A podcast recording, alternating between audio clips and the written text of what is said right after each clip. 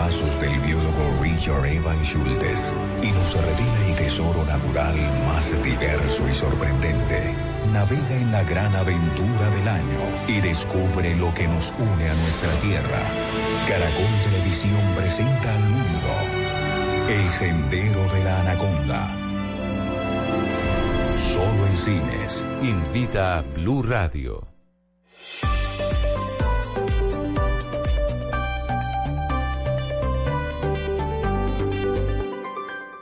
Esta es Blue Radio. En Bogotá, 89.9 FM. En Medellín, 97.9 FM. En Cali, 91.5 FM. En Barranquilla, 100.1 FM. En Cartagena, 1090 AM. En Bucaramanga, 960 AM. En Tunja, 103.1 FM. En Caldas, 107.1 FM. En Villavicencio, 96.3 FM. En Armenia y el norte del Valle, 94.1 FM. En Neiva, 103.1 FM. Y en Córdoba, 96.0 FM. También en bluradio.com. En Facebook, Blue Radio Colombia. A través de Twitter en arroba Blue Radio Co. Y en la señal de TDT.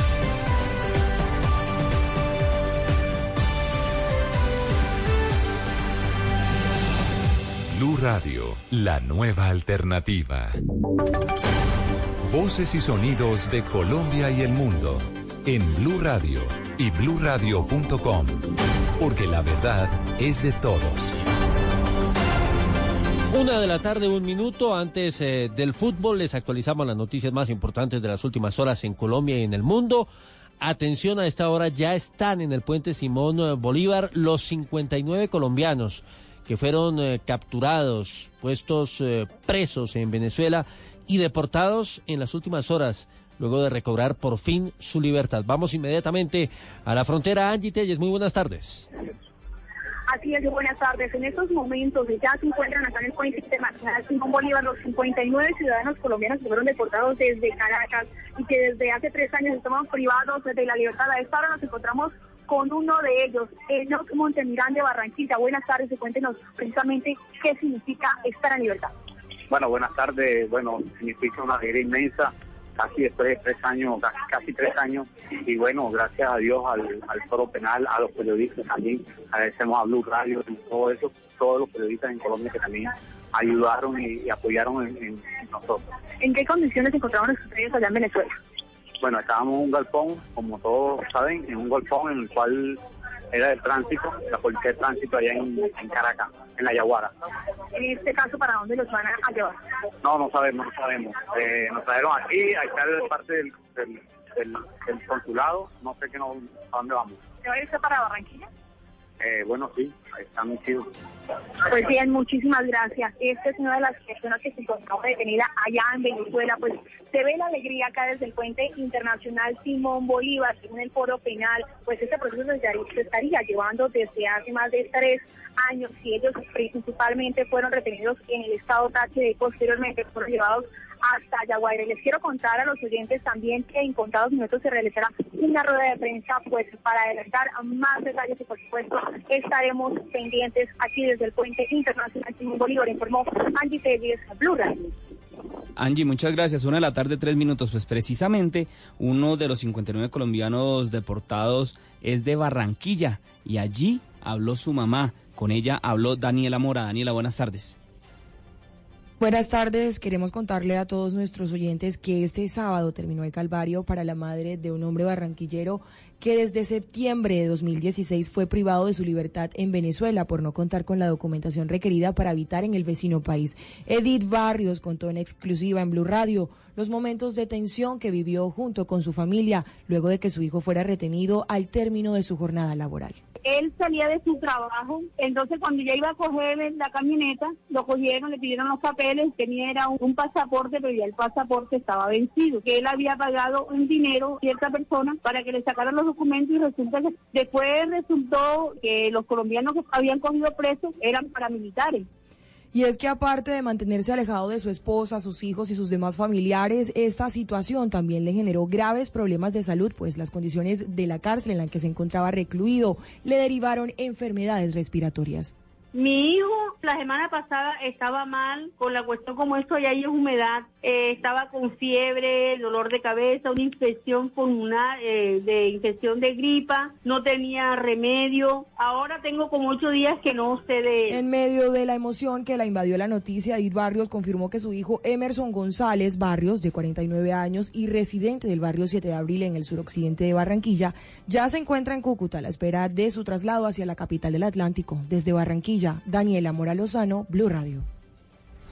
Una de la tarde, cuatro minutos. Eh, gracias, Daniela. El eh, presidente Iván Duque, quien ya está encabezando el taller Construyendo País en la Orinoquía colombiana, estuvo primero en Cartagena esta mañana. Pidió responsabilidad continental ante el éxodo venezolano, la crisis de los migrantes, esto en el marco, en la instalación de la cumbre del CARICOM en la capital del departamento de Bolívar. José Donado estuvo con él.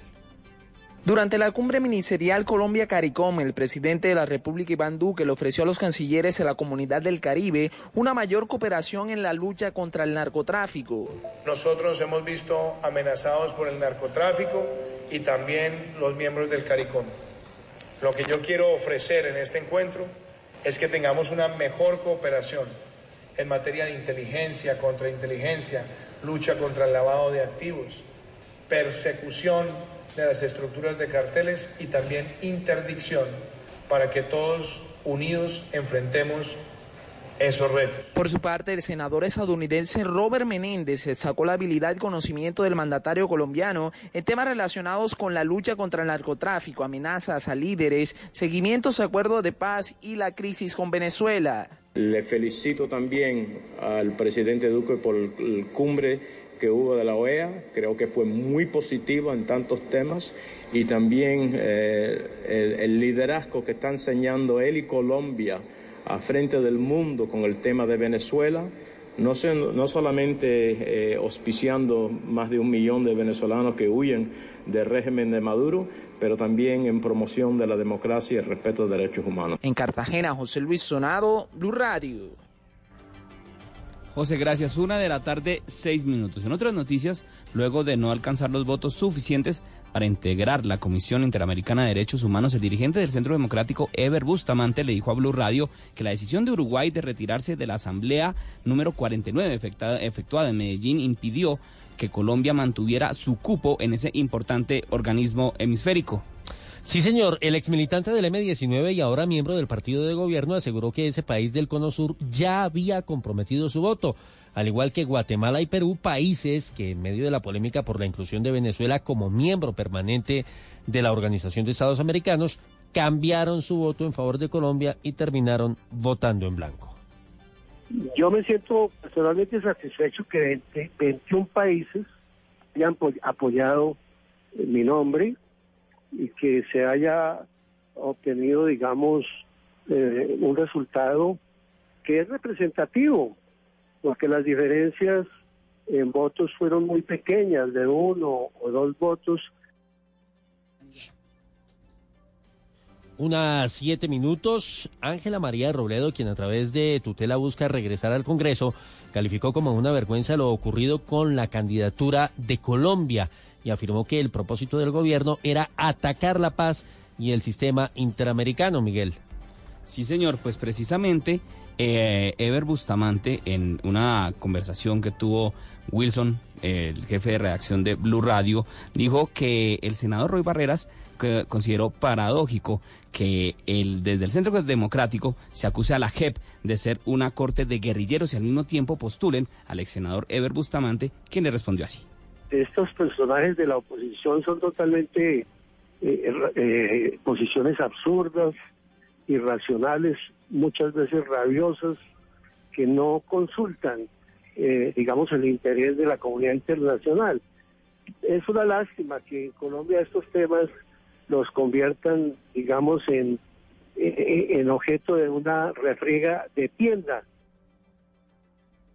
Una refriega de tienda, dice Eber Bustamante. Cambiamos de tema. El gobierno nacional autorizó el traslado de recursos de la Ruta del Sol 2 para atender la emergencia en la vía llano. ¿De cuánta plata estamos hablando, Luis Fernando Acosta? Wilson, buenas tardes. Estamos hablando de más de 185 mil millones de pesos. A través del decreto 1155 del Ministerio de Hacienda, el Gobierno Nacional autorizó la reprogramación de las vigencias futuras de la Ruta del Sol 2 para atender la emergencia que se presenta por los constantes derrumbes en la vía llano. Son más de 185 mil millones de pesos de las vigencias futuras que estaban programadas para la inversión en la Ruta del Sol y que ahora son trasladadas a la atención de dos obras en la vía al llano, en los kilómetros 46 y 64, donde serán construidos dos túneles falsos que evitarán que los derrumbes de la montaña afecten la vía que comunica a Bogotá con los llanos orientales. Más temprano, Carlos García, vicepresidente ejecutivo de la ANI, se refirió a la resolución que fue socializada por el Ministerio de Transporte y sus entidades adscritas para el descuento del 50% de las tarifas en los peajes de las vías alternas por donde transitan los transportadores de carga de la vía al llano. Todos los vehículos que se movilizan de carga van a poder acceder a este beneficio, a este descuento del 50% a través del manifiesto de carga que el transportador presentará en, el, en cada uno de los puntos de peaje.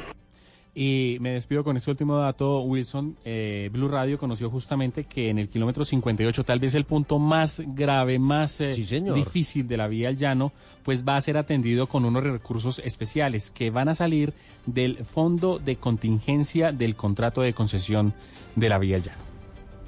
Luis Fernando, muchas gracias. Una de la tarde, 10 minutos. Pues precisamente un movimiento social que vigila la situación allí en la vía al llano cuestionó por qué muchos de los anuncios del presidente Duque para afrontar la crisis en la región no cumplen con las necesidades de los más afectados. Los detalles los tiene Carlos Andrés Pérez.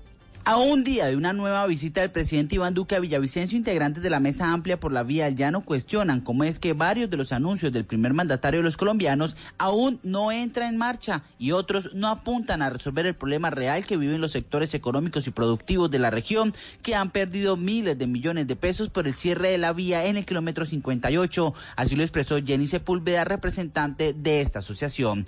Consideramos que estos puntos son simplemente el cumplimiento de deudas históricas que el gobierno nacional tiene con nuestra media Colombia. Vemos con preocupación que no se toman medidas a fondo que logren beneficiar de manera directa y a largo plazo a los productores, comerciantes y ciudadanía en general. Mañana se espera la visita del presidente Duque en el marco del torneo internacional del Joropo. Se espera que participe de las fiestas más importantes del departamento, pero que también se analicen las medidas anunciadas y si son suficientes o se requiere de algo más contundente. Desde Villavicencio, Carlos Andrés Pérez, Blue Radio. Es la una de la tarde, 12 minutos, y es momento de hablar del estado de las vías en eh, nuestro país. A esta hora, los conductores que viajan desde Bogotá hacia Santander se encuentran en un inmenso trancón en el municipio de Barbosa. ¿A qué se debe esto, Julián Mejía? Wilson, a esta hora permanecen concentrados más de 1.500 paneleros al frente del Club de Educadores de CITE. Esto es a cinco minutos del municipio de Barbosa, al sur de Santander, y por la vía que comunica a Bogotá con este departamento. Precisamente a esta hora reportan que hay gran congestión vehicular en la zona porque la aglomeración de campesinos impide el flujo de los carros. Los paneleros piden que el gobierno del presidente Iván Duque los escuche tras la crisis económica que atraviesa este sector. Denis Ariza es el líder de los, de los paneleros. Estamos en CITE, frente del Club de Ecoeducadores en la vía pública. Estamos congregados más de 1.500 paneleros. La tarde tendremos la presencia del gobernador de Santander y el gobernador de Boyacá, acá en, este, en este sitio, donde estamos todos, todos reunidos. La policía también hace presencia en la zona y los oyentes de Blue Radio nos reportan que el trancón es impresionante y las personas que viajan desde Bogotá hacia San Gil o Bucaramanga no pueden pasar por esa zona. Desde la capital santanderiana, Julián Mejía, Blue Radio. Julián, gracias. Una de la tarde, 13 minutos. Pues esta mañana se presentó también un accidente en la vía entre Bogotá y Melgar, a la altura del sector que se conoce como la nariz del diablo. Allí dos buses se estrellaron, seis personas resultaron heridas de levedad. Sin embargo, la vía estuvo cerrada por completo durante varias horas, lo que también congestionó esa vía importantísima en estas fechas de puentes festivos. Mientras tanto, en otro lado, en Antioquia, sin novedades en las vías, avanza el plan Éxodo en ese departamento. Hasta ahora, un equipo de trabajo de 480 policías de carreteras acompañan a los viajeros en las principales troncales de ese lugar, de ese departamento de Antioquia. Los detalles los tiene Valentina Herrera. Así es, Miguel, buenas tardes. 175 mil vehículos es el estimado de las autoridades de tránsito de Antioquia sobre los carros que se movilizarán por las principales vías del departamento durante este segundo puente festivo de la temporada de vacaciones. El coronel Juan Carlos Torres, comandante de la Policía de Carreteras, recordó que la vía al suroeste continúa cerrada en el sector Sinifaná y que para eso se tienen vías alternas tanto para los vehículos livianos como de carga, por lo que recomendó a los viajeros planear con tiempo sus viajes y acatar las recomendaciones. Vamos a estar acompañándolos en áreas de prevención y también aplicando la norma para evitar que se nos aumenten los siniestros viales. El estado de las vías en este momento están en buenas condiciones por la infraestructura. Solo continúa el cierre total en el sector La Sinifaná en la vía que comunica de Medellín con el suroeste antioqueño. También durante este fin de semana, al menos 20 municipios de Antioquia celebrarán sus tradicionales fiestas, porque, por lo que la Policía de Turismo también hará presencia en estos territorios para acompañar a los visitantes. Desde Medellín, Valentina Herrera, Blue Radio. Muy bien, Valentina, de Antioquia nos vamos para el Valle del Cauca. 150 mil buses saldrán desde la terminal de transportes de Cali hacia diferentes destinos del país. El panorama de movilidad en el occidente colombiano, Laura García. Wilson, buenas tardes. Las autoridades tienen preparado un dispositivo de seguridad con 4.000 uniformados de la policía en diferentes carreteras del Valle del Cauca. Desde la terminal de transportes de Cali, más de 50.000 personas han salido entre ayer y hoy hacia diferentes destinos como el eje cafetero y la costa atlántica. James Mosquera, gerente de la terminal de transportes de Cali. El día ya que es el inicio del puente, pues movilizamos 36.417 personas y en este fin de semana 29 esperamos movilizar 120.000 personas en 10.000 vehículos aproximadamente. Bogotá, Medellín, la costa atlántica es un objetivo eh, importante. Eh, la Secretaría de Movilidad de Cali también tiene preparados varios operativos en puntos de la zona sur, en el centro, como en la Plaza de Caicedo, en el oriente por el puente de los Mil Días y en las salidas de la, de la ciudad, en el sector de Menca y hacia Jamundí. Laura, muchas gracias. Una de la tarde, 16 minutos. Y durante las primeras horas del plan Éxodo, un patrullero de la SIGIN perdió la vida en un accidente de tránsito en las vías del Atlántico. ¿Qué fue lo que pasó, Daniela Mora? Con el reporte judicial sobre el kilómetro 9 de la vía al mar en jurisdicción de Puerto Colombia Atlántico, se registró un accidente de tránsito en el que el conductor de una motocicleta y quienes las autoridades identificaron como patrullero de la SIGIN se, llama, se llamaba pues Leonardo Poveda Rodríguez de 24 años. Esta persona perdió la vida luego de colisionar contra la guaya de un poste de energía en este sector. Las autoridades continúan adelantando las investigaciones para emitir un pronunciamiento frente a este siniestro. Mientras tanto, el capitán Mayver Salazar, comandante de tránsito en el Atlántico, entregó recomendaciones a los usuarios e indicó que se mantienen restricciones para los vehículos de carga hasta las 5 de la tarde sobre el corredor de la vía al mar hacia Cartagena y la vía oriental desde Santo Tomás hasta el departamento de Bolívar tenemos la restricción para vehículos con un peso igual o superior a 3.4 toneladas hasta las 5 de la tarde. El día lunes tenemos también la restricción que aplica en el horario de 8 de la mañana del día lunes a 3 de la mañana del día martes. Alrededor de 500 hombres continúan desplegados sobre nueve puntos de control para custodiar la seguridad de los viajeros en las vías del departamento. Desde Barranquilla, Daniela Mora Lozano, Blue Radio.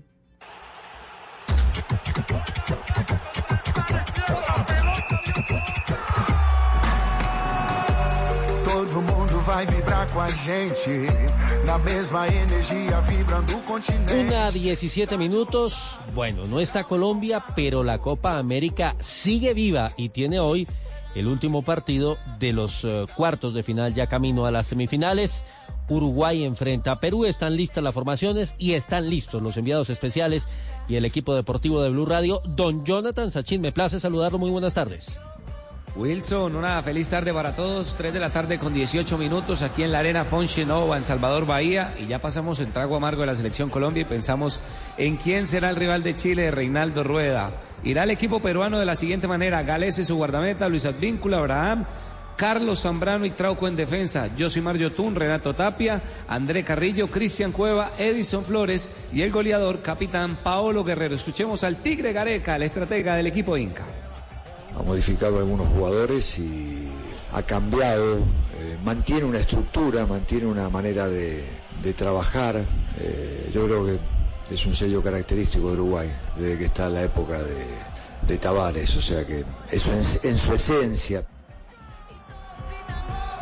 El equipo charrúa no se clasifica a una semifinal desde el año 2011. Tavares ha escogido el siguiente once inicialista. Fernando Muslera, Giovanni González, José Jiménez y Diego Godín junto a Martín Cáceres en defensa. En el medio campo, Rodrigo Bentancur, Federico Valverde, Naidan, Federico Valverde, Naitan Nández, aparece de Arrascaeta y adelante Luis Suárez y Edison Cavani.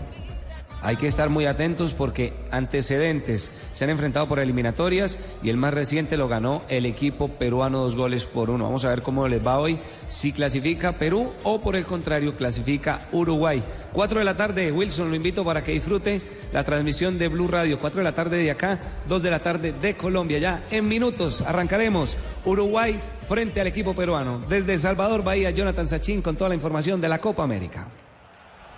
Muy bien, eh, Jonathan, pendientes por supuesto. Perú que pasó un poquito empujado por Colombia, Uruguay que tiene mucha jerarquía. Vamos a ver qué pasa con ese partido para definir el último semifinalista de la Copa América. Hablamos ahora de historias, Miguel. Sí, señor. Hay una historia, hay una historia muy interesante. Esta semana se conoció en Cali un grupo de muchachos de, que hacen esta música salsa choque que fue tan eh, conocida durante el Mundial de Brasil, que puso a, a bailar todo el país. Pues estos muchachos hicieron una canción con este ritmo, pero lanzándole improperios a la policía, tratándolos mal, bien mal. Es una canción que... Es que Otto es eh, muy cortico. Eh, que suena, ha sonado mucho en Cali, tuvo mucho reconocimiento en las redes sociales. Estos muchachos ya hablaron eh, en exclusiva con Laura García en Cali y le dijeron que realmente no querían eh, que se creara tal polémica. Laura, ¿cierto? ¿Qué fue lo que pasó? Buenas tardes. Miguel, buenas está, tardes. Pues- Laura, creo que ahí está la música, ¿no? Ahí está la canción. Sí, Miguel, aquí la estamos escuchando y Wilson, bastante ha dado de qué hablar la canción de Salsa Choque, donde en su coro dice, como ustedes lo escucharon, los tombos son unos HP, insultando a la policía. Precisamente hablamos con Jan López, uno de los integrantes de la agrupación que se hace llamar El Flaco y su Ponche, quien asegura que la intención de ellos nunca fue actuar de mala fe, que todo empezó como una recocha, pero luego lo vieron como una oportunidad para darse a conocer y piden disculpas a la policía. Escuchemos. Para nadie es un secreto que el, que el coro es algo polémico, pero pues mira, aquí nunca estuvo con la intención de protestar o de generar polémica o controversia. Te digo, la intención de darnos a conocer, impulsar nuestras carreras a través de la salsa choque, disculparnos pues en el sentido de que está generando eso y pues decirle a los comandantes o a las personas o policías que se, que se encuentran ofendidos por este hecho que somos muchachos de bien, que no somos delincuentes. Esta canción ha sido pues protagonista en las llamadas a sonadas bailables en el oriente de Cali cuando los policías llegan a intervenir, los rodean y prácticamente no los dejan hacer nada, por lo que las autoridades pues ya han anunciado acciones legales contra esos integrantes de la canción. Laura, pues sin embargo, yo creo que es un acto valiente y que muestra, digamos, grandeza de alguna manera salir a pedir disculpas, ¿no? Bueno, empatando el partido un poquito en medio de la embarrada. Eh, ayer eh, se llevó a cabo la conmemoración del Día del Orgullo. Este es, eh, digamos, el, el día importante para la comunidad LGBTI. Y la otra historia está precisamente en Medellín, en Antioquia, porque ha generado indignación el comportamiento de unos hombres que retiraron una bandera que había sido puesta justamente por los defensores de los derechos de esa comunidad, la comunidad, la comunidad LGBTI. Eh, no solamente la rasgaron, sino que terminaron eh, pues prácticamente eh, insultando a esa población. ¿Qué fue lo que pasó, Valentina? Eso es lo que tiene que hacer aquí, hacernos respetar. Si quieren respeto, esa comunidad que nos respete a los antioqueños primero. Wilson Miguel, ese fue el argumento que usó un hombre para retirar de manera irregular la bandera por los derechos LGTBI que había sido instalada en días pasados en el pueblito Paisa, esto en el Cerro Nutibara. El hecho quedó registrado y como ustedes lo contaban, eh, también se ve en este video que con ayuda de otras personas rompe la bandera y la dejan en unas canecas de basura. El hecho pues ha generado mucha indignación entre los colectivos que defienden la diversidad y una de las primeras personas en manifestarse fue el concejal Daniel Carvalho, quien calificó de agresiva la situación este individuo con sus palabras y sus gestos completamente agresivo, una persona que no se preocupó por entender el mensaje, tergiversó todo y ahora resulta que rompe una bandera que simboliza una lucha de muchas personas. Entre tanto, la policía respondió que ya esas, que esas personas aunque no fueron capturadas, pues por no se trata de una ofensa contra un símbolo patrio, sí se les impuso un comparendo por el Código de Policía por atentar contra un bien público. Esta es la información desde Medellín. Valentina Herrera, Blue Radio. Valentina, gracias. Una de la tarde, 24 minutos. Y es que este tema de abusos y de mm, faltas contra la gente no paran en Colombia. Las cifras de abuso sexual son alarmantes, sobre todo en contra de las mujeres. Durante el último año, las cifras que reveló Medicina Legal son de verdad que una situación muy complicada la que se vive día a día. Uriel Rodríguez preparó una crónica con las víctimas, con las mujeres que han sufrido de este flagelo. Uriel. ¿Qué más nos da? ¿Qué más? ¿Qué más viene para nosotras? A ver. Una muerte lenta en cuestión de segundos. Ese es uno de los significados que mujeres le dan a esta tragedia absurda que le llaman violación. Escuchar los testimonios de quienes vivieron en carne propia la monstruosa experiencia es el primer paso en la difícil tarea de construir un relato, desde la barrera, desde afuera, desde la orilla. Porque son unos cobardes. Pero nosotras somos más valientes que ellos porque hoy estamos paradas aquí. Paradas aquí, en cualquier lugar, dando la cara. La Comisión de la Verdad reunió a mujeres de todos los rincones de Colombia, con matices culturales tan distintos como sus realidades, como sus costumbres o como sus victimarios. Realidades que, aunque diferentes, desembocan en una sola, en la crudeza de la impiedad. Mujer negra, 1989, Departamento del Cesar, por guerrillas de la FARC. Soy mujer, líder social enero del 2006, corregimiento de Puerto Triunfo, Antioquia. Cristina Rosero lee un testimonio de quien no está en el escenario, de quien guardó en sus entrañas el dolor. Es el testimonio de Wendy, de quien sufrió la insolencia de la gavilla, de la cobardía y de la burla, de personajes inhóspitos que llevaron un día a escribir en un papel lo que ella hoy no puede leer. Siendo una niña de 12 años no les importó. Me pegaban y me trataron muy mal. Esos tipos con botas de caucho y pistolas en mano me quitaron lo más valioso de mi vida, mi virginidad. Y no lo vives tú. ¿Cuántas Wendy's más hay en Colombia? ¿Cuántas Wendy's nos cruzamos todos los días? ¿Cuántas Wendy's en el mundo andan con espanto y miedo de contar lo que ha pasado? El cuerpo dice la verdad. Sus cuerpos dicen la verdad. El cuerpo dice la verdad. Tan aberrante es que 5.713 niñas entre los 10 y los 13 años resultaron embarazadas solo el año que pasó. Yo no te di la vida para que te mueras, yo te di la vida para que lucharas. Y tu nombre se llama Luz. Dari, eres luz para otra persona. Ahí entendí que tenía que salir. Ahí entendí y comprendí qué significaba mi nombre, que era luz no oscuridad. Y ese es el llamado de hoy, de continuar, de elaborar y de no permitir la repetición, de no vaciar sueños y de cambiar el discurso y respetar la dignidad. Que antes de ser guerreras, fuimos mujeres arrebatadas del seno de nuestras familias.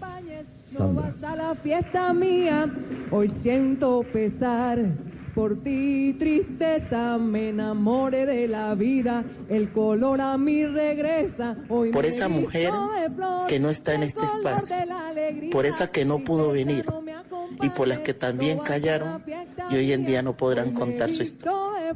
Y al final, una luz encendida rodeada de flores en el suelo, dos mujeres sujetadas en el silencio hasta ahora perpetuo, confiando en que las próximas voces que vaya a parir la tierra solo reciten canciones de libertad. Uriel Rodríguez Silva, Blue Radio.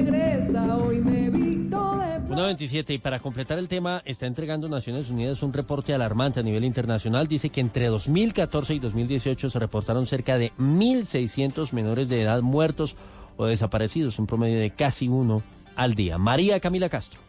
Miguel, el informe cubre el periodo de 2014 a 2018, durante el cual la Organización Internacional para los Migrantes dio cuenta de 32 mil migrantes muertos, más de la mitad. Unos 17 mil 900 fallecieron o desaparecieron en el mar Mediterráneo y aún no se encuentran los restos de casi dos terceras partes de esas víctimas. La publicación Viajes Fatales 4 del Centro de Análisis de Datos de la Organización Internacional para las Migraciones y la UNICEF destaca la necesidad de un mejor registro de las muertes y desapariciones de migrantes, especialmente de los niños, uno de los colectivos más vulnerables, pues asegura que la falta de estos genera una gran brecha en materia de protección. Por su parte, en la frontera entre Estados Unidos y México se han incrementado el número de muertes cada año desde 2014 para sumar 1.907 durante ese La divulgación del estudio ocurre apenas unos días después de que circulara en todo el mundo la estremecedora imagen de un migrante centroamericano y su hija de menos de dos años ahogados a la vera del río Bravo, que divide a México y Estados Unidos. María Camila Castro, Blue Radio.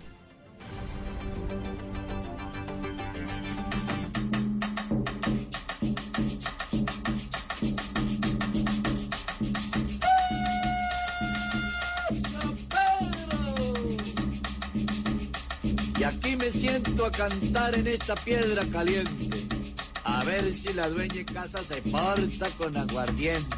San Juan, San Juan. Sí, señor.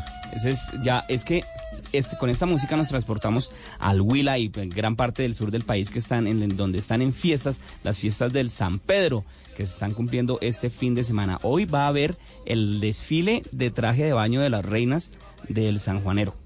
Esta tarde va a estar allá en Neiva y allí nos está contando todo lo que va a pasar hoy en las fiestas de San Pedro Silvia Lorena Artunduaga.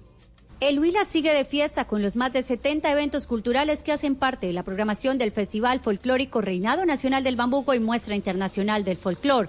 Durante la mañana de hoy, las candidatas que aspiran a ser la nueva Reina Nacional del Bambuco recorrieron el río Magdalena durante el desfile acuático. Otro de los eventos importantes y que reúne toda la tradición y expresiones de las diferentes regiones del país es el Encuentro Nacional de Maestros Artesanos. Carlos Julio González, gobernador del Huila. Bueno, 135 maestros artesanos, una muestra que cumple sin duda alguna una característica esencial. Muestra todo lo que significa la maestría artesanal de los huilenses, pero también la invitación a maestros artesanos nacionales. Tenemos más de 550 productos con maestría artesanal que se están presentando en el recinto ferial La Vorágine. Así que los invito a disfrutar del San Pedro, porque cuando el Huila muestra su folclor, Colombia baila sanjuanero. En Neiva, Silvia Lorena Artunduaga, Blue Radio. Y muy cerquita, Silvia, de ahí en el Tolima hay festival también, porque es el día de la lechona tolimense. Mientras eh, despedimos este bloque de noticias y nos aprestamos para la transmisión del fútbol, entonces, don Miguel, nos comemos un plático de lechona, ¿le parece? me caería de perlas. Una cosa antes de irnos.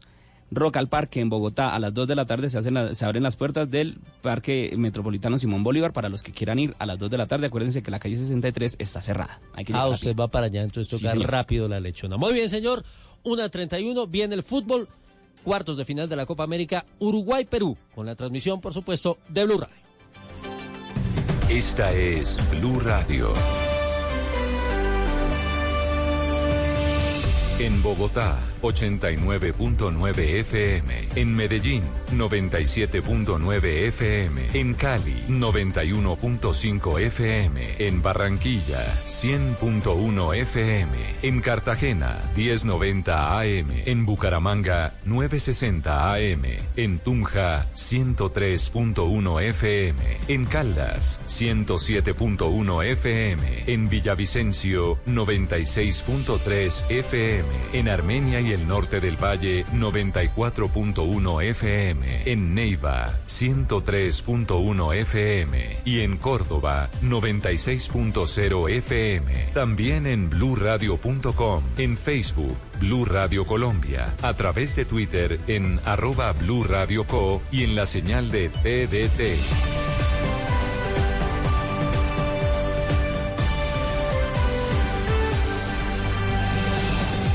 Blue Radio, la nueva alternativa.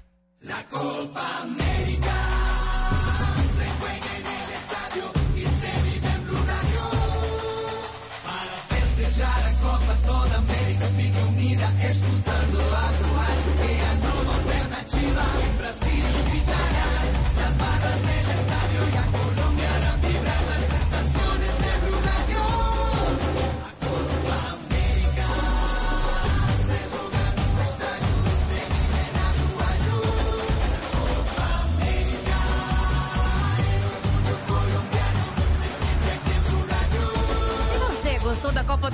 Rússia vai adorar a Copa América no Brasil.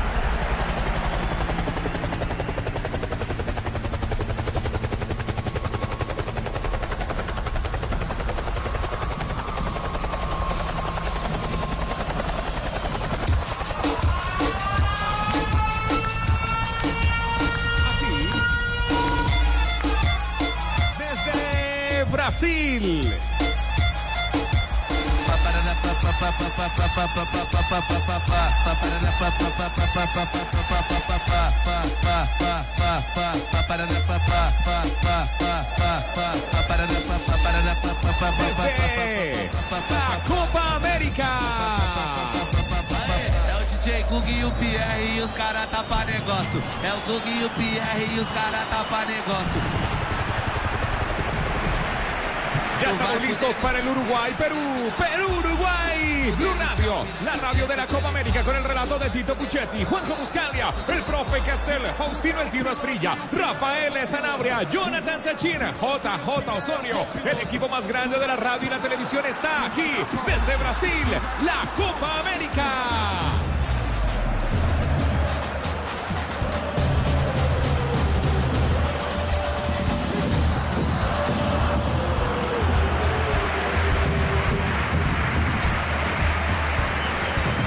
Señoras y señores, oyentes de Blue Radio, la nueva alternativa, un partido más. Bueno, nuestra selección Colombia ya hizo lo que tenía que hacer. Todavía más, claro. Quedamos con la esperanza, con el sueño.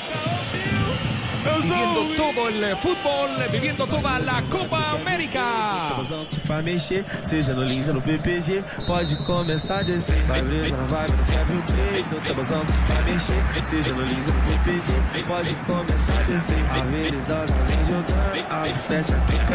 Faça em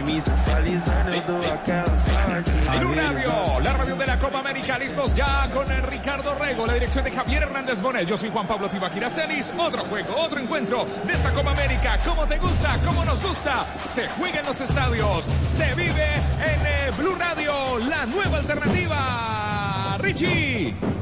Hola Juanpa, feliz tarde para usted, para todos los oyentes de Blue Radio y BlueRadio.com. Tenemos las 3 de la tarde, 36 minutos en territorio brasilero, 1.36 en suelo colombiano y nos aprestamos para vivir este último duelo en la fase de cuartos de final. La última silla vacía, el último tiquete para estar en las semifinales lo definen uruguayos y peruanos. Así que con ese favoritismo que hoy se marca aquí en Salvador de Bahía para la selección eh, charrúa, parte esta antesala de un juego que vamos a analizar en detalle con todo el equipo de Blue Radio. Juanpa. Vamos a tomarnos un café, el mejor café, Café Águila Roja. ¡Qué rico! Café Águila Roja. Colombia está de moda. Pa' pensar, pa' vivir. Quiero café. Pa' identidad y pa' sentir. Tomo café. Para la salud y el amor. Tomémonos un tinto. Café Águila Roja. Seamos amigos. Café Águila Roja.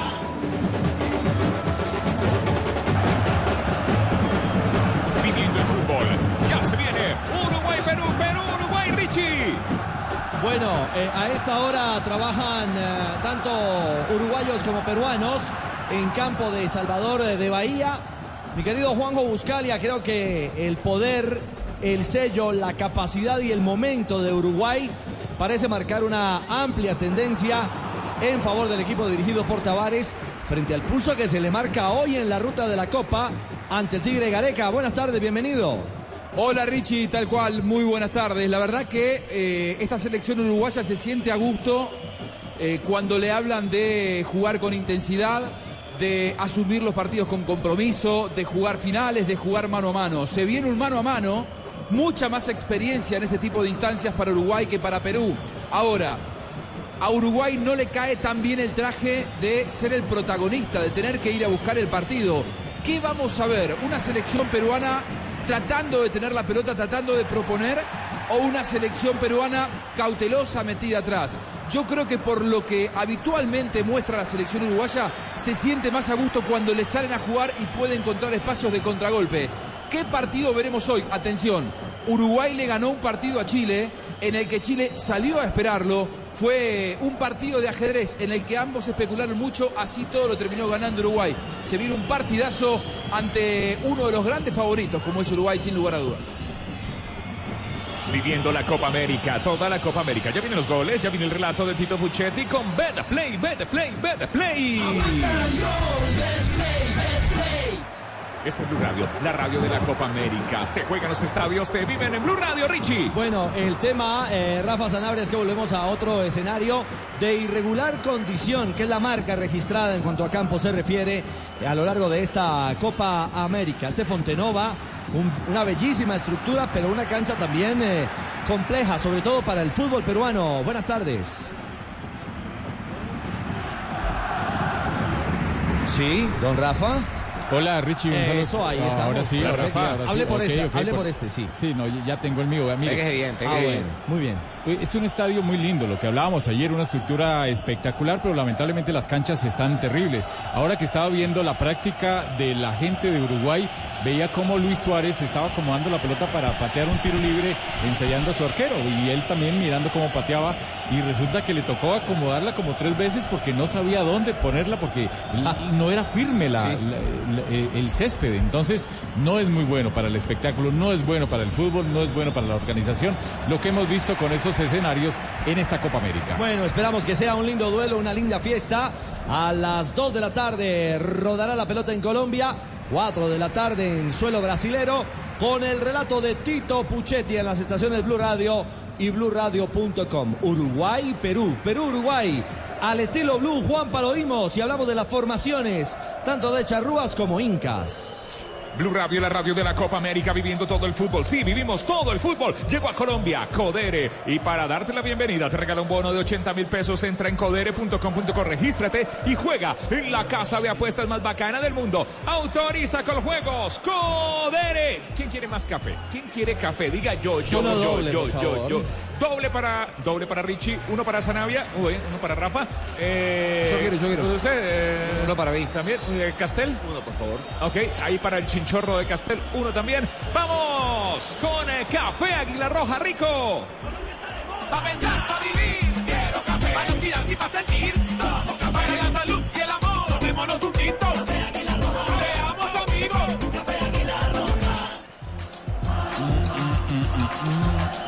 Ya está calentando el este Tito Puchetti. Este es Blue Radio, la radio de la Copa América. Está calentando, a ver cómo calienta. Muy bien, eh, Tito Puchetti ya se viene con el relato. Aquí en las estaciones Blue Radio. Solicito la tarjeta oficial de la Selección Colombia. Llamando al numeral 263. Úsala para comprar lo que quieras y podrás llevarte la camiseta oficial de la Selección Colombia. Bancolombia, el banco oficial de la Selección Colombia. Ya tenemos una semifinal. Brasil-Argentina. Tenemos un equipo metido en la segunda semifinal, que es eh, Chile. ¿Quién será el siguiente equipo? ¿Uruguay o Perú, Richie? Bueno, lo sabremos en minutos.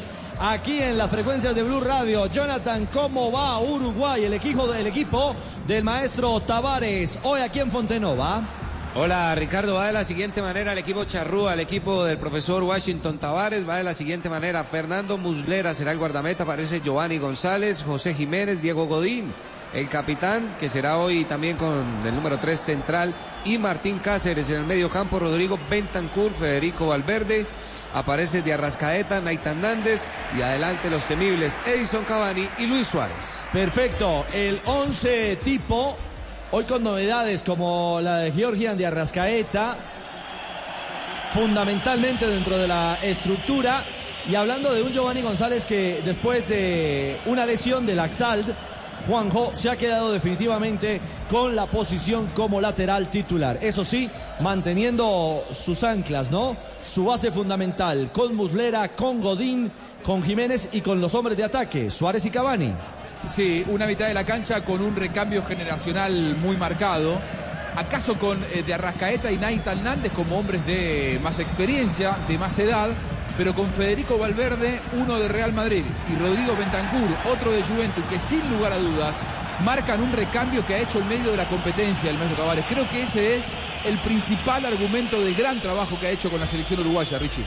Es cierto, en, eh, su estructura, eh, con Georgian eh, de Arrascaeta, ¿qué puede pretender profesor Castel eh, hoy eh, Uruguay frente a esta selección eh, peruana? De la que ya vamos a hablar en detalle justamente, también un equipo que va a poblar la mitad de la cancha, el equipo de Gareca, pero estamos analizando y viendo la presencia de jugadores como Bentancur, Valverde y de Arrascaeta con un Nández que aparentemente es netamente el volante de marca y eso que tiene una condición de jugar aparentemente en esta selección abierto por una banda.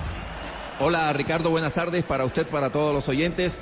Efectivamente, eh, pero independientemente del escenario en el que se esté viviendo el partido, Uruguay es capaz siempre de tener soluciones desde su temperamento, desde su carácter, desde su espíritu competitivo.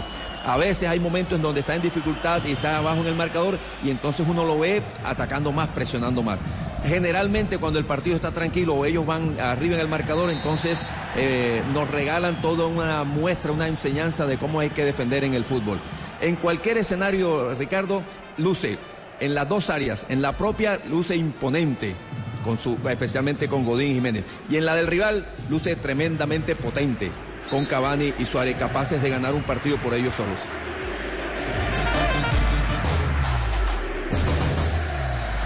Vive la Copa con un Smart TV Cali. Conéctate a la Copa con un smartphone Cali. Cali, innovación para tu hogar. Haga una jugada brillante para vivir más saludable. Afíliese a los planes complementarios de salud de Compensar con acceso a diferentes especialidades, la mejor red de clínicas, coberturas especiales y más. Compensar, vigilado Supersalud. Blue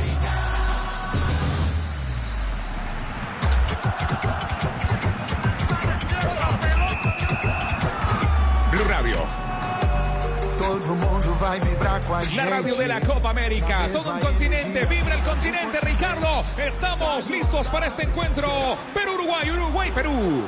Y tendremos eh, justamente equipo arbitral brasilero, pero permítame Rafa, antes habla Mario Rebollo, asistente eh, del eh, equipo técnico, del cuerpo técnico que dirige el maestro Tavares. Su visión, la de Rebollo en torno al duelo frente a los peruanos. Sí, por supuesto, sí, sí, porque conocemos bien al rival, sabemos la calidad que tiene, sabemos el, tra- el trabajo que viene haciendo este cuerpo técnico hace un tiempo ya. Y bueno, este, estamos preparados para enfrentar al mejor Perú que pueda haber y bueno, va a ser difícil, difícil, muy difícil. O sea, la afición se haya quedado con la última muestra de Perú ante Brasil. Ustedes eso lo descartan por lo que recién decías. ¿Es algo de lo que hablaron con el plantel a la hora de pensar en la concentración máxima? Sí, por supuesto. De, de hecho, cuando nos planteamos analizar a Perú, eh, si se quiere, el único partido que no tomamos muy en cuenta fue ese, porque no era la realidad. Y bueno, este, como te dije anteriormente, la idea es encontrar el mejor Perú que, que se pueda ver y bueno, eh, combatirle, combatirlo. Mario, Bueno, a- ahí está eh, la reflexión de, de Rebollo en torno a, a lo que puede ser justamente enfrentar a esta selección eh, peruana. Perú que a propósito, Jonathan ya también tiene confirmación de su once tipo. El equipo de Ricardo Gareca, ¿cómo va la cancha? Tres modificaciones, Richie, con relación al compromiso que perdieron 5 por 0 frente a Perú. Una en defensa y dos en la zona de ataque. Va con el siguiente once inicialista. Pedro Galés se aparece Advíncula. Abraham y Carlos Zambrano que entra por el jugador Araujo. Miguel Trauco será el lateral izquierdo. En el medio campo Yosimar Yotún, Renato Tapia, André Carrillo que entra por Polo, Andy Polo, Cristian Cueva con el número 8 y Edison Flores con el número 20 que entra por Jefferson Farfán. Y adelante el goleador número 9, capitán y referente, Paolo Guerrero. Bueno, eh, Juanjo, llena la mitad de la cancha Perú para enfrentar a Uruguay. Sí, sí, eh, no lo tiene a Farfán, eh, es una ausencia muy importante, la presencia, el liderazgo de Farfán. Hoy aparece de nuevo André Carrillo. André Carrillo hace tiempo que no era titular en este seleccionado, había perdido su lugar después de la primera presentación, había sido titular en el último partido de Perú contra Colombia antes de esta Copa América, no había andado bien, Gareca lo sacó, hoy le devuelve la titularidad porque claro, ya no lo tiene a Farfán, sí se repite la titularidad de Cristian Cueva y Edison Flores que venía entrando esta vez va desde, desde el arranque. Son tres jugadores para tratar de tener la pelota, para tratar de alimentar a, a Pa- a Paolo Guerrero, mientras que Renato Tapia y Josimar Yotun serán los jugadores de equilibrio en la mitad de la cancha. Antes de escuchar eh, la visión del profe Castel, Juan Pablo Tibaquirá. Y regresamos con reacciones y también protagonistas peruanos. Listo, Richie, Ricardo Rego. Hoy el equipo con más hinchada es el del aceite de palma 100% colombiano porque es el ganador en frituras, ensaladas, panadería, en todo. Preparaciones increíbles, hinchas felices. Junio, junio es el mes, es el mes de las ofertas Volkswagen. Aprovecha los precios especiales de Volkswagen Gol, Voyage y Fox Stream. En todos los concesionarios Volkswagen aplican condiciones. Blue Radio, la radio de la Copa América en el fútbol, al igual que en tu vida, es importante cuidar de tus pies con los expertos en protección y cuidado. Deo Pies, frescura en spray Para todo momento. Gana el mejor partido estudiante de la Universidad Santo Tomás, una de las 34 carreras profesionales en modalidad presencial o a distancia en Bogotá, usta.edu.co. Vigilado, Mini Educación y haz tu jugada. Frisbee, frisbee, frisbee. Pide tu frisbicada en nuestra página web y disfruta de tu pasión. Nadie lo hace como Frisbee lo hace. Banco W, Banco W, vamos a ahorrar en el Banco W. Así de simple, así de amable. Vigilado Superintendencia Financiera de Colombia. Ya habíamos, eh, sí señor, habíamos escuchado a Rebollo, a Mario Rebollo, el asistente técnico eh, del equipo de Tavares. Momento para el ñol Solano, Norberto Solano. Virtuosísimo con la pelota, un ejecutor de tiro libre fenomenal. Del Sporting Cristal, de Boca Juniors, del Newcastle de Inglaterra. Exactamente, con gran trayectoria y un hombre que lució la camiseta de la selección peruana con orgullo durante muchísimos años. Su visión, la de Solano, de lo que significa enfrentar a los uruguayos. Bien, el grupo, yo creo que a veces en el fútbol nadie desea, obviamente, tener un resultado como el que pasamos, pero lo lindo de esto es que te da revanchas y, y es inmediata. Entonces yo creo que el grupo está bien, está fortalecido, vamos a jugar contra una gran selección, seguro. Y bueno, sin más que yo creo que el deseo de todos siempre cuando jugar contra una gran selección es sacar un gran resultado. Entonces creo que seguimos con ese sueño de poder llegar, Dios quiera, a las finales. Ahora, la historia dice que Perú siempre fue difícil para Uruguay. Bueno, vuelvo a repetirte, son momentos, cada partido tiene su... La historia se marca en cada partido, es una opinión personal, eso vuelvo a repetirte, lo de hoy es una linda oportunidad para todos de poder hacer un gran partido, darle la alegría al país, en esta ambición que tuvimos al principio de querer llegar, con este sueño de querer llegar al Mundial, al, perdón, a, a la final de la Copa. Bueno, ahí está la, la visión de, eh, de Solano. Profesor eh, Castel, eh, esta Perú que viene herida, ¿ah? tiene que aliviar eh, esas dolencias de la primera fase y sobre todo ese golpe que no fue mortal, pero que lo dejó muy mal parado, ese 5 a 0 frente al anfitrión Brasil. ha navegado en la irregularidad, eh, Ricardo. Mire que solamente fue superior a Bolivia. Frente a Venezuela, y Venezuela con un jugador menos, gran parte del partido, nunca eh, descubrimos que tenía, estaba 11 contra 10. Bueno, ni hablar contra Brasil, que después del 2 a 0, pues todo un festín futbolístico del equipo brasilero ante eh, Perú. Eh, hoy observo que ante la fortaleza física de los uruguayos, Gareca ha decidido no competir en ese rubro. Entonces excluye, prescinde de Farfán e incluye mejor a Flores, por más liviano, de buen toque de manejo, se asocia para generar más fútbol en el medio en espacios reducidos y acude a la habilidad de ese eh, desequilibrante pero irregular e inconstante delantero por la derecha que es eh, Carrillo. Bueno, la visión en torno a lo que significa justamente esta alternativa y esta posibilidad del profe Castel. Juanpa, lo escuchamos, vienen todos de negros, eh, todos de negro, los árbitros, uniforme clásico, ah, elegante, todos los hombres de negro al terreno. Para Uruguay, Perú va a comenzar el acto de protocolo. Se acerca el momento, la nuestra está a punto de saltar a la cancha y hasta acá escucho los corazones de toda Colombia que siguen latiendo con colombiana, no importa pase lo que pase, colombiana, colombiana la nuestra. Y en esta copa, juguetela por la vida y tu siniestro vial. Si vas a tomar, no manejes, entrega la llave, salsa la copa de la vida. Agencia Nacional de Seguridad Vial, Ministerio de Transportes. Este es el Blue Radio. Llegó a Colombia Codere y para darte la bienvenida te regalo un bono de 80 mil pesos. Entra en codere.com.co, regístrate y juega en la casa de apuestas más bacana del mundo. Autoriza con juegos. Estamos preparados para este encuentro con Mexana. Mexana. Mexana presenta La Verdad Huele. ¡Falta, señores! Con razón a ese jugador le dicen pata brava. ¿Cómo así? Pero ni siquiera lo tocó, se cayó solo. Es que no necesita tocarlo. Con ese sudor y mal olor en los pies tumba cualquiera. ¿Pero será que este muchacho no sabe que existe un Mexana para cada tipo de pie?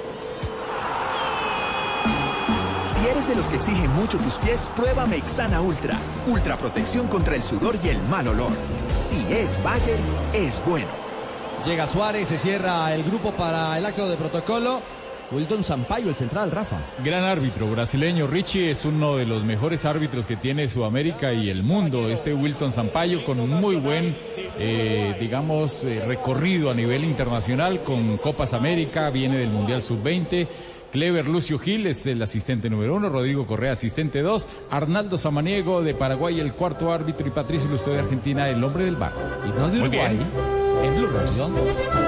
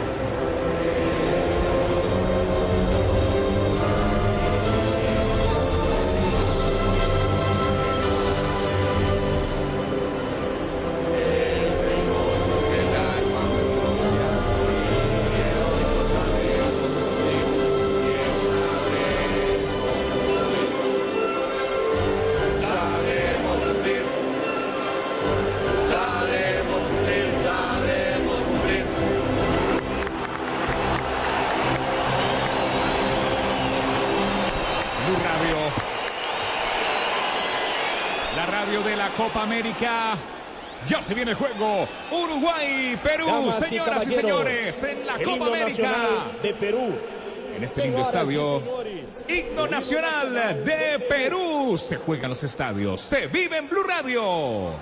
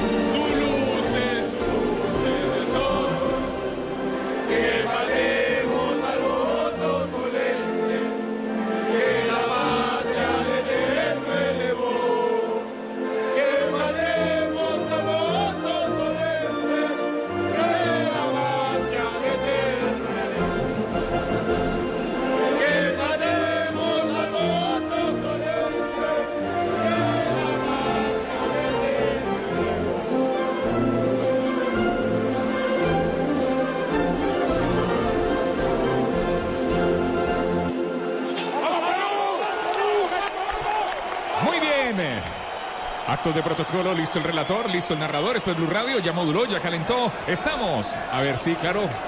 Listo con su micrófono, claro, hay que prenderlo. Eso, muy bien. Hola, hola. Muy probando, bien, en este lindo probando. estadio, con la mejor tecnología, la de Blue Radio y los mejores narradores.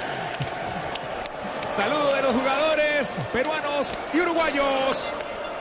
Ahí se confirma, eh, eh, van completamente habilitados, es decir, no hay amonestaciones. Rafa, acumulación ni para uruguayos ni para peruanos. Sí, Richie, recordemos que eso ya se borró, no se acumulan. Eh, o sea, los hombres que le muestren tarjeta amarilla en cuartos o en semifinal, a los equipos que clasifiquen, no se puede, no se pierden la final. Ese es el objetivo, ¿no? Usted nos repite quién maneja el bar hoy, porque es que la cosa cada día es más importante. Es un argentino. Más que el árbitro de entrada. Sí, Patricio Lostó. Es que es más, eh, en el futuro vamos a mencionar Wilton Zampayo, el árbitro principal, el cuarto árbitro tal, y el hombre del bar o los hombres del bar son estos. Exactamente, los que hacen la gran diferencia. Don Tito, bienvenido, buenas tardes.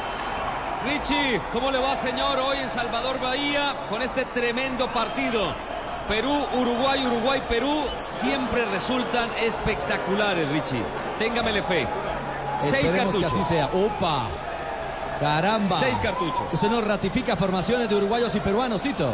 Arrancamos con el conjunto uruguayo Muslera en la puerta, el 4. Gio González, lateral derecho. Jiménez, número 2. Godín, capitán número 3. Cáceres, lateral por izquierda, número 22. El doble. El doble pivot, como llaman, Bentancur número 6 y Valverde número 15. Nández por la banda derecha, seguramente con el número 8. 10 de Arrascaeta de arriba. Suárez y Cavani, Richie. Bueno, los 11 de Uruguay. Ahí está ya en campo Godín, el capitán, el encuentro con Paolo Guerrero y el sorteo a cargo de Wilton eh, Sampaio, el central, eh, el central brasilero. Y los 11 de Perú, Tito. Galese para la puerta, Advíncula número 17, Zambrano 15, marcador central con Abrán. Por la banda izquierda, Trauco que juega en Flamengo de Brasil. Tapia número 13, Yotún número 19, los dos volantes de la mitad. Carrillo abierto por la banda derecha número 18, Oreja Flores número 20, Cueva número 8, los volantes ofensivos. Y arriba, el goleador histórico activo de la Copa, el señor Paolo Guerrero número 9. Bueno, hoy tendremos un lindo pulso con Paolo Guerrero en Perú. La presencia de Cavani que ya rompió marcando doblete en esta Copa América o llegando a dos tantos en esta Copa América, mientras que Luis Suárez, un eh, consumado, el máximo artillero del fútbol charrúa, también comandando a la selección celeste. Es decir, este es un pulso también de goleadores y una batalla, Juanpa, que está por comenzar. Señoras y señores, la radio de la Copa América, la radio oficial de tu corazón, la radio oficial del fútbol, presenta este encuentro Uruguay-Perú con el relato de Tito Puchetti. Señoras y señores, estamos aquí en Salvador Bahía. Uruguayos, los líderes en títulos de esta Copa América, contra una Perú que no convenció, que parecía eliminada, pero que gracias al formato de la Copa lo ubicó en los cuartos de final. La pelota está en la mitad del terreno. Paolo Guerrero hace una cunclilla allí, se concentra en la pelota, simplemente esperando para que el árbitro Sampaio lo autorice y empiece esta batalla por ahora de 90 minutos.